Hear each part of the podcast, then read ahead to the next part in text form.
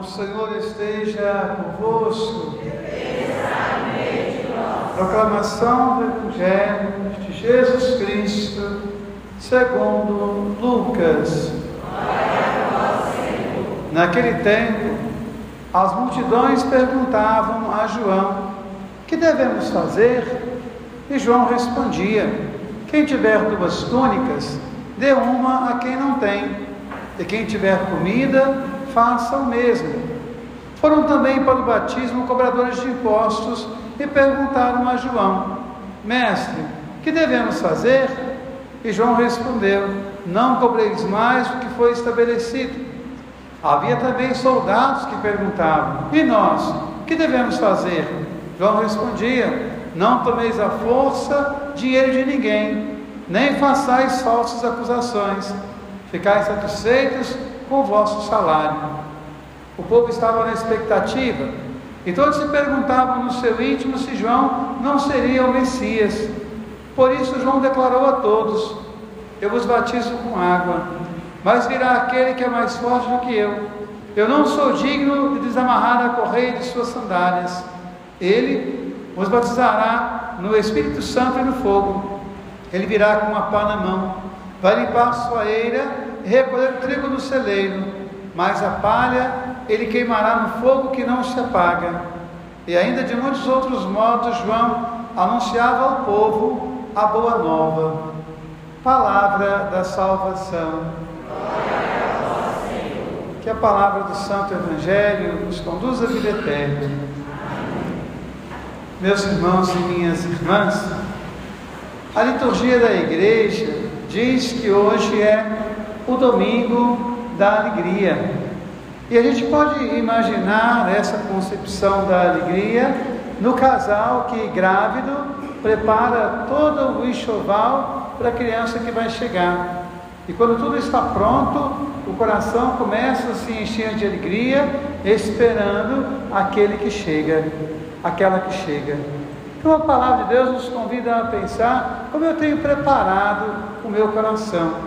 O nosso tempo, que é o tempo do consumismo, né, é um tempo que ele usa todas as festas sempre no intuito comercial. É a compreensão de tempo, né? Nós falamos que tudo é dinheiro. A gente até comentava com a Elane esses dias, que é instrutora econômica e financeira, né? Eu falei com ela que se ela conseguir convencer as crianças que Papai Noel não existe, já vai fazer uma economia, você vai juntar dinheiro, né? Mas brincadeiras à parte, nós somos convidados a pensar o que, que eu preparo de verdade para o Natal do Senhor. Eu sempre conto histórias, acabo repetindo histórias, mas tem uma que eu acho bacana, eu quero partilhar com vocês, daquele senhor que caminhava com seu filho, de repente ele chega na porta de uma, de uma gruta e lá está escrito: entre e pode pegar tudo que você quiser, mas cuidado para não esquecer o essencial. E ele pega o filho, entra na gruta e quando chega lá dentro tem todos os presentes. Tudo aquilo que ele sonhou a vida inteira está lá dentro. E ele começa a tirar e colocar para fora. Mas na porta está escrito: cuidado com o essencial, porque uma vez fechada, a porta não se abrirá mais.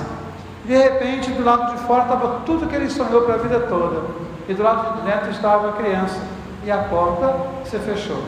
E às vezes nós pensamos tanto no Natal, com tantas coisas, e acabamos esquecendo da criança, o essencial, que é Deus que habita a nossa vida. E a palavra de Deus hoje nos traz uma maneira bonita de Deus habitar em nós, quando eu sou capaz de partilhar. Que interessante isso, né? Nós vivemos um tempo de uma espiritualidade muito subjetiva. Eu quero salvar a minha alma, eu quero ser salvo, eu quero resolver o meu problema. As propagandas religiosas quase todas vão nessa direção. Eu resolvi o meu problema, eu, sou, eu estou sempre atrás de um milagre.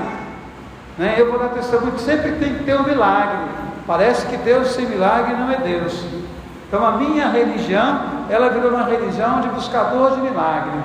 E de repente eles perguntam para João: como é que eu sei que Deus chegou na minha vida? Quando você for capaz de partilhar. E essa semana, ontem precisamente, eu, eu vi uma coisa tão bonita, tão bonita. Tem um casal aqui em Rodeiro que eu amo de paixão, que é a Dona Conceição e o Sotata. Eles têm 65 anos de casado, são muito humildes, muito pobres. E ontem eu fui visitar a Heloísa no hospital. Fui fazer um casamento em Albicampo, de um casal amigo, e passei na porta da Fundação Cristiano Varela e eu entrei para visitar a Heloísa. Quando eu cheguei lá, conversei com a Heloísa, brinquei com ela, mandei ela gravar um vídeo para o pai dela, porque o pai dela é flamenguista. Eu perguntei, Heloísa, e o Galo? O Galo ganhou, né? não podia perder a oportunidade. Mas o fato é que ela estava com uma garrafinha de água e ela disse: Essa água é benta. Foi a Conceição do Tata que mandou para mim. Quando ela disse isso, eu falei: Essa é benta mesmo, né? porque ela foi abençoada no amor, foi abençoada no cuidado, foi abençoada na fraternidade. O meu irmão sofre, eu não posso deixá-lo sofrer sem o alento da minha oração. Então, quando João Batista, quando perguntam a João Batista, como que eu devo fazer para o céu chegar em mim? A resposta é muito simples: o céu chega em mim quando eu abro meu coração para o outro. Então que nós precisamos pensar nisso. E todo o Evangelho é pontuado assim. As pessoas nunca procuraram Jesus para resolver um probleminha delas. Elas sempre procuravam Jesus no intuito de estar na dimensão do outro. Por isso, ao receberem qualquer sinal de Jesus, elas logo anunciavam Jesus. Ele salvou a minha vida, ele pode salvar a sua. E ele vai salvar a sua quando eu partilhar o meu amor com você. Por isso, uma expressão diária: Deus ama você, Deus ama em você.